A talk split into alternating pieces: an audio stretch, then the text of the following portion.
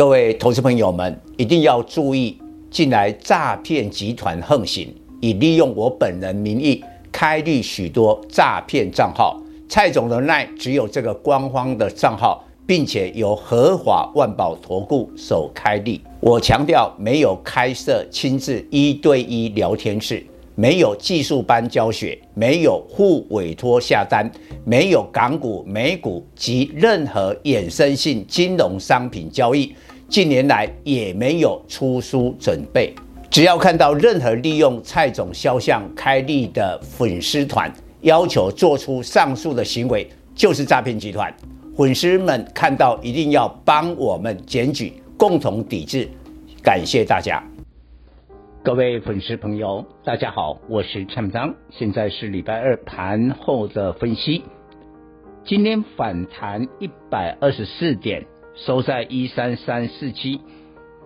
那这是连续两天成交量放大超过了两千亿，今天达到两千两百三十亿，归功于外资。那外资说起来也蛮奇怪的。今年以来，外资在台股的卖超高达一兆三千六百亿，这几乎是一个天文的数字。但现在却在回补。昨天礼拜一单日买超超过九十亿，今天再超过九十亿，这是今天价量巨扬最主要的力量来自外资。那假如成交量能维持目前的一个水准，当然啦，一下子到三千亿啊，蔡总还不敢想。但是慢慢的，假如成交量可以放大的话，短压一三五零零到一万三千六百，这个马上到了。最主要是在十月七号有一个下跌的缺口，等于回到了这个缺口啊，这个前提就是成交量放大，攻一万三千五百到六百。但是量假如真的再放大呢？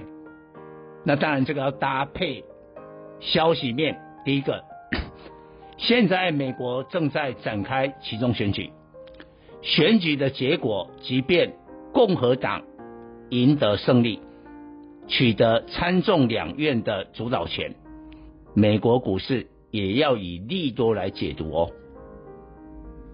因为美国股市的话，假如认为是分裂的政府。白宫是民主党，国会是共和党，相互制衡，他们认为利多，那这是第一个。更重要是这个礼拜是十月的 CPI，现在预估是八趴，但我也有看到有的报告是认为七点八趴，比如说医疗的支出，还有像二手的车的下跌，那物价可能会下来啊，万一真的是七点八。那台股可能会到达季线一万四千点，那后面的反弹的空间就开始扩大了。但是我们要检讨盘面的结构，我觉得现在的结构还是有一个缺点，可能大部分的人认为这一波是跌升反弹，所以他买的股票倒不是从基本面业绩来考量。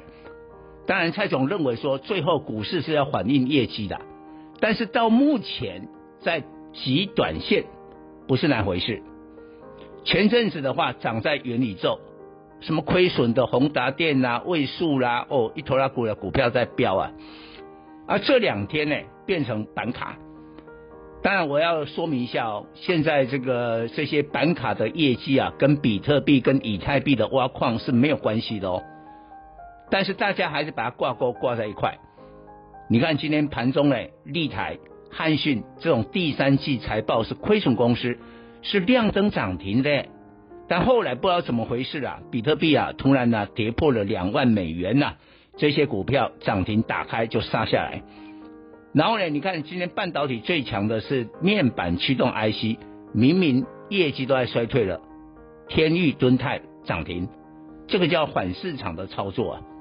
也就是说，我昨天礼拜一的专题特别提到这些跌升，但后面有利空，但是在第一时间给人家感觉利空不跌，甚至啊飙上去的，让你慢慢失去戒心了以后，未来啊去追高，然后呢就开始又到货割韭菜。所以你可以发现电子股的结构还是偏向于投机在主导这个盘面。我觉得这个哈要纠正过来，没有纠正过来的话，这个盘面呢有时候一爆量，我们认为本来应该爆量持续的反弹，它可能突然的就结束了，这个就一种陷阱。还有成交量放大的话，不可能永远都只有电子。台北股市啊，不是只有电子啊，还有传产金融啊。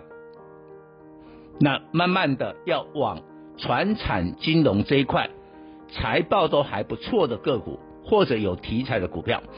昨天的话是在钢铁表现比较好哦，什么一六零五的华兴是亮灯涨停，但今天华兴就小跌一下。